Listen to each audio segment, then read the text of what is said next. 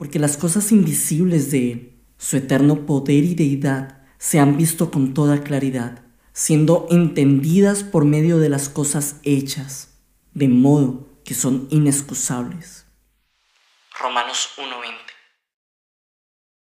Él se tomó el trabajo de entrar en el secreto para plasmar en nosotros su imagen y semejanza. No tenemos excusa para decir que no vemos a Dios por esta razón es que debemos volver al secreto, puesto que si en secreto fuimos formados, entonces en el secreto encontraremos nuestro diseño original. El secreto puede ser ese lugar donde tomas conciencia de quién eres. Ese lugar donde no tienes miedo de sacarte la máscara, pues crees que allí nadie te ve. O quizás ese mismo lugar en donde tomas unos minutos para cuestionar quién eres o qué estás haciendo con tu vida. Hay máscaras que ante los demás pueden lucir como fabulosas personalidades o aparente rudeza.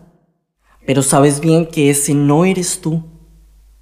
Y que lo que Dios verdaderamente ama es al que está detrás de la máscara ignorando su esencia.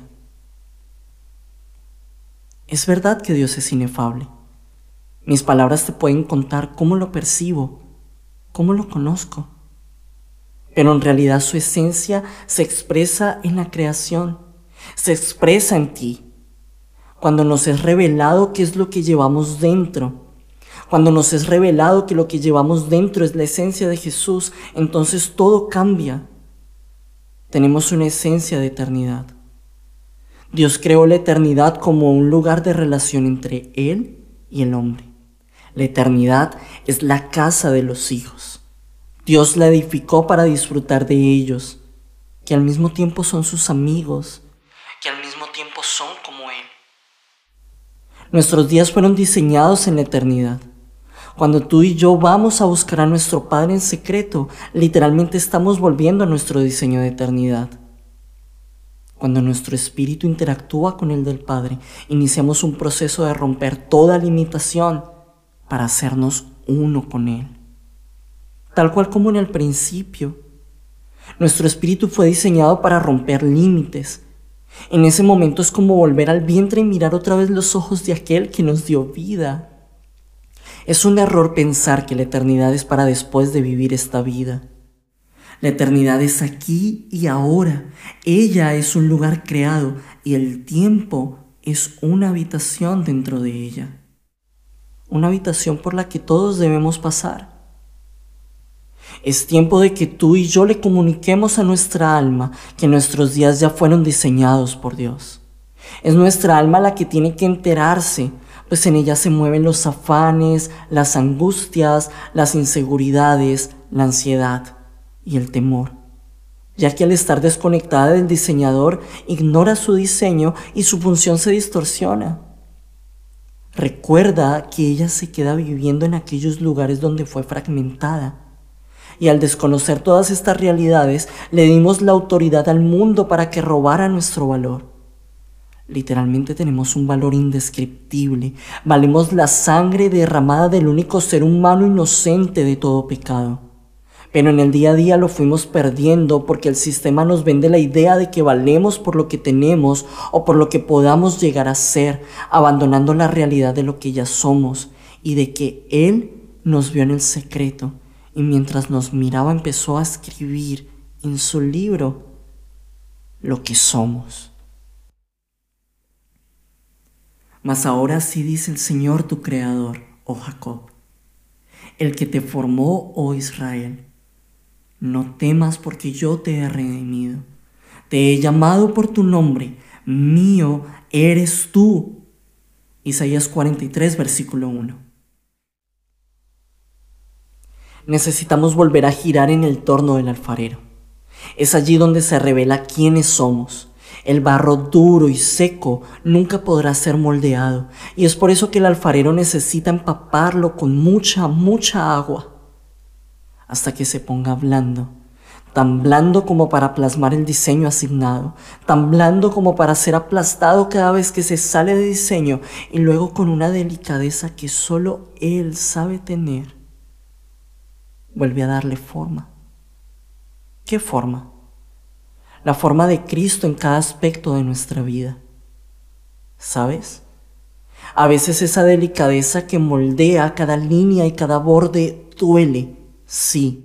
El afirmarnos en nuestra identidad duele. Renunciar al orgullo para ser formados en mansedumbre duele. Amar sin recibir nada a cambio duele. ¿Dónde duele? Justo en ese lugar donde el carácter de Cristo no se ha formado, justo en ese lugar donde el alfarero desliza su dedo y al estar el barro seco, entonces duele. Justo en ese lugar donde tus heridas siguen sin sanar y las escondes, pero cuando subimos al torno del alfarero, entonces todo queda desnudo, todo queda expuesto a la luz y vemos quiénes realmente somos y cuánto ¿Cuánto necesitamos de aquel que nos ama y está dispuesto a curarnos, formando en nosotros otra vez su imagen y semejanza, su carácter, su amor? Se necesita quebrantamiento, mucho quebrantamiento para estar blandos pues llevar una vida fuera de diseño con un propósito distorsionado es el resultado de un corazón duro, seco, que no se deja quebrantar, un corazón orgulloso que pretende aún sostener lo que tanto le hace daño, pero que igual le produce placer. Todos quieren lucir duros, todos quieren lucir inquebrantables y solo unos pocos quieren ser firmes, invaluables y eficaces en su función. Solo unos pocos encuentran su deleite como producto del quebranto generado mientras giraban y giraban en el torno del alfarero. Al final, lo que se manifiesta es una vasija idónea y lista para cumplir su función puesto que todo aquello que no pertenecía a su diseño fue extirpado por el alfarero, mientras que otros tomaron preferencia por la trituradora del sistema, que te deja incapaz de vivir, incapaz de funcionar en pro a otros, tan quebrado y aparentemente destruido, con tan poca probabilidad de restauración, pues están tan rotos que su corazón ya no puede amar y tampoco puede sostener el amor. Las lágrimas de estos brotan y brotan sin tener un lugar a donde ir, mientras que el quebrantamiento que el alfarero necesita es el que proviene del amor, de la verdad y de la justicia. El reconocer que no podemos solos y que necesitamos de su brazo, de su amor y de su perdón es algo imprescindible. Y así fue como muchas veces estuve tan empapado pues mis lágrimas en este torno sí tenían una función y no fueron para desperdicio. El alfarero las usó para ablandar mi barro y quiere invertir las tuyas en ti mismo. El mundo encuentra satisfacción en el romper corazones, mas Dios encuentra su placer en devolvernos la forma que nos lleva a disfrutar la vida para la que fuimos creados. No hay un lugar más seguro que estar en sus manos. Necesitamos ser reparados por Él. Necesitamos regresar a sus manos. Solo Él conoce nuestra forma original. Reforma tiene que ver con devolver un objeto modificado a lo que fue su diseño original. No eres lo que tu estado emocional dicta hoy, y mucho menos lo que una cultura exige de ti. No eres la amargura que sientes, no eres la ansiedad que te invade. No eres la impureza que te rodea. Eres amado, eres aceptada, estás completo y naciste para aportar la gracia de Dios. No eres cobarde, no estás sola. Y aunque muchos nos dejaron, nunca fuimos abandonados por Él. No eres un error. No serás destruido y tu pecado no es más grande que la cruz. Jesús murió para que fueras perdonada. Eres redimido y no estás perdido. Dios tiene un futuro y una esperanza de gloria para ti.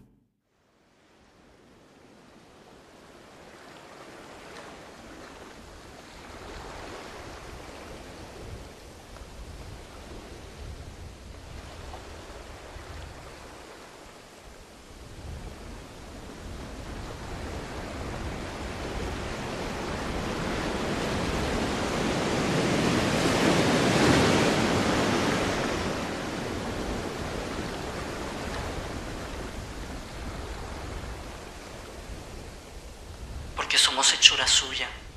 creados en Jesús el Mesías para buenas obras, las cuales Dios preparó de antemano para que anduviéramos en ellas. Efesios 2, versículo 10. Lo que se escribió acerca de ti y de mí es bueno. El temor a lo desconocido es temor a encontrar algo que no sea bueno para nosotros. Pero tener temor de escudriñar lo que Dios quiere no tiene ninguna lógica, pues toda nuestra vida se basa en sucesos que en un principio son desconocidos, mientras que Dios es bueno y todo lo que Él hace lleva su esencia. Si logras introducirte en este camino, puedes estar seguro que Dios vendrá y dará señal de aprobación. Este es mi Hijo amado, quien me complace. Estas obras no son conforme al corazón del hombre, no son obras del alma. Estas son obras por el Espíritu las que Dios preparó y muchas veces intentamos agradar a Dios con nuestras obras. La intención no es mala, pero ¿no sería mejor agradarlo a Él haciendo lo que Él escribió? Los milagros manifestados por Jesús en esencia no era lo que agradaba al Padre. Los milagros solo eran una manifestación, el resultado de su obediencia, y por causa de esta misma obediencia en nosotros Él dice, generación obediente que hace mi voluntad. Esas son las obras buenas que se escribieron acerca de nosotros. En Jesús estamos capacitados para vivirlas. Gloria de Dios es encubrir un asunto, pero honra del rey es escudriñarlo. Proverbios 25, versículo 2. Dios esconde tesoros. Nosotros los encontramos para disfrutar de ellos. Lo invaluable siempre estará guardado y será encontrado por quienes entienden su valor. Tenemos la capacidad de crear diferentes realidades, la libertad de elegir lo que queremos creer. Y si bien es cierto que podemos crear, queramos o no, tenemos que aceptar que adquirimos esa capacidad porque detrás nuestro siempre hubo un creador. Es cierto que nos dio libre albedrío, una libertad tan perfecta que nos brinda la oportunidad de reinventarnos. Sin embargo, las decisiones del hombre siempre serán influenciadas por circunstancias o personas todo con base a su sistema de creencias. Dios no quiere influenciarte. Escucha bien esto. Él no quiere influenciarte. Cara a cara quiere revelarte sus planes. Te ve como un rey, como una reina con la capacidad de escudriñar y encontrar tesoros invaluables. Tesoros tales como tu identidad.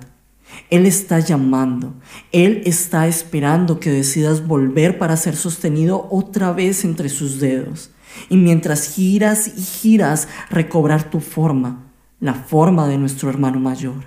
Recuerda, necesitamos regresar a sus manos, pues Él es el diseñador, Él es el alfarero, el creador de algo tan perfecto como tú.